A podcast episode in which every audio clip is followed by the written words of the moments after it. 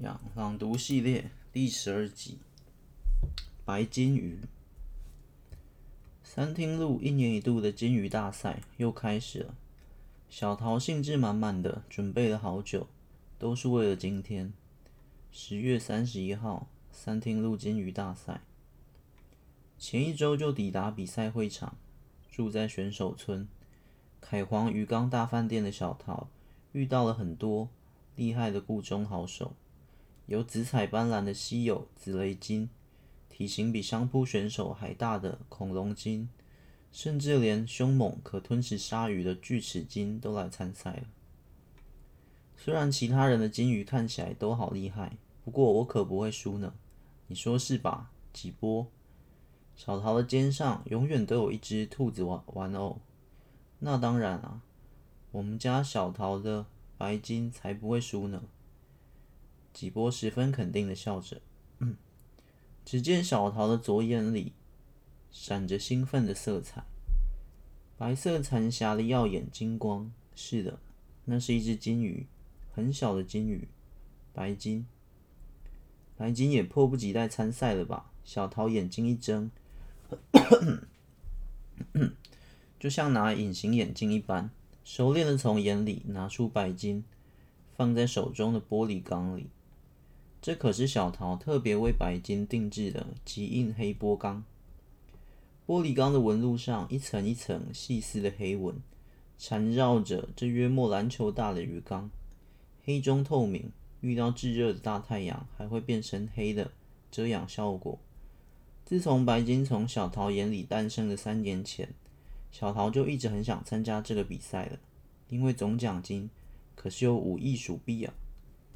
可是直到今年，小桃才小桃才终于有办法把白金从眼里取出来了。因为比赛的过程是要放到龙王鱼缸评分的，所以前两年小桃只能在观众席上欣赏各种奇妙的金鱼争相斗艳，甚是落寞。好，这一集就到这里。我发现上一集好像太短，就是直接只有念故事，虽然一开始。朗读系列就是只有念故事而已，其他就不讲。可是，嗯，我发现可能至少要个五分钟吧，我自己我自己的感觉啊，所以我一集呢，可能最短就会控在五分钟。那如果不够呢，我就讲一下，稍微讲一点点小感想或什么，去填到五分钟，因为两分钟的的一集哦，我觉得有点。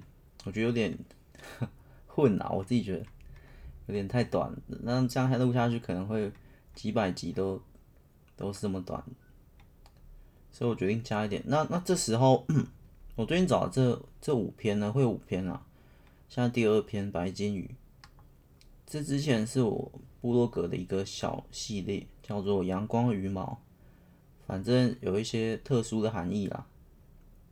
那 那我现在就把它念出来。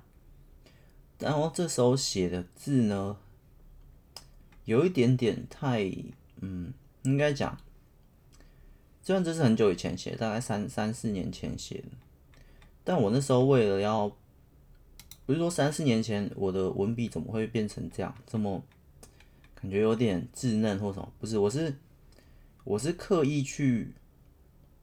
去去控制去，因为这个上一集嘛，公主兵的角色是一个国小四年级的小孩嘛，所以我的文笔就不能太华丽嘛，也不能太精准，我就有点稍微一点点口语化，一点点稚嫩去去写，所以大家现起来现在念起来可能会觉得很违和啦，跟我现在的文笔去做比较，或跟我正常的去做比较，不过。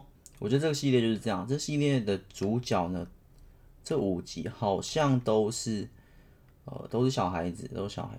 像这一集白金鱼也是一个小孩子，小桃。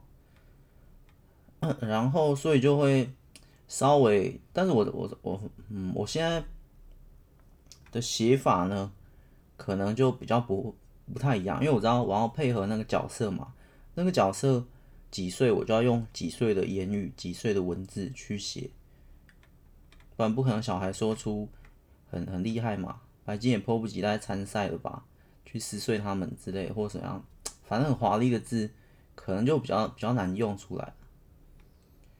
但是我觉得有一点点太过了。我我那时候我现在看啊，我那时候觉得还好，我现在看我觉得太过，就是去配合那个小孩 小小孩的话语，那我觉得这这两篇目前有点太过了。可能这几篇都是这样吧，就是太过，就是我觉得太太稚嫩了，太稚嫩，就是 再换句话就是太太差了。这个这个文笔在我看来，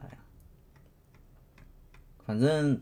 反正这几篇先念完吧。反正不过这也是一种，也也是一种回忆吧。或者这几篇，其实我念了好几篇都是好久以前写，也是一种回忆吧。因为现在我即便我要去配合这角色，假设是一个五岁小孩，但我现在的写法又会不一样，又会不一样。所以这种这种办法有一点像，可能这种文笔我回不去了。我我现在没有办法写出这样的文字，有点类似这样，所以。蛮一个蛮一个奇特的感觉，就是我现在绝对不会这样用。然后我觉得，诶、这个好好怪，或者是好好稚嫩，或者是好好怎么讲，好幼，很幼吧。当然，那那这这是有一个特殊含义的。不过特殊含义我们这边就不讲，因为我们这一集就朗读先还是还是就是念完就好，不用我尽量不讲我的额外感想去影响呃读者或听众在。看这故事，听这故事，他自己的想法，他自己的感觉，我尽量不用不不去说作者，我觉得这个故这代表什么，这代表什么，我尽量不去影响。在朗读系列是这样啊，如果脑洞啊或者其他系列，我就会讲我的看法，或我创作的时候为什么要这样写。好啊，今天这一集就到这里了，朗读系列继续下去，拜拜。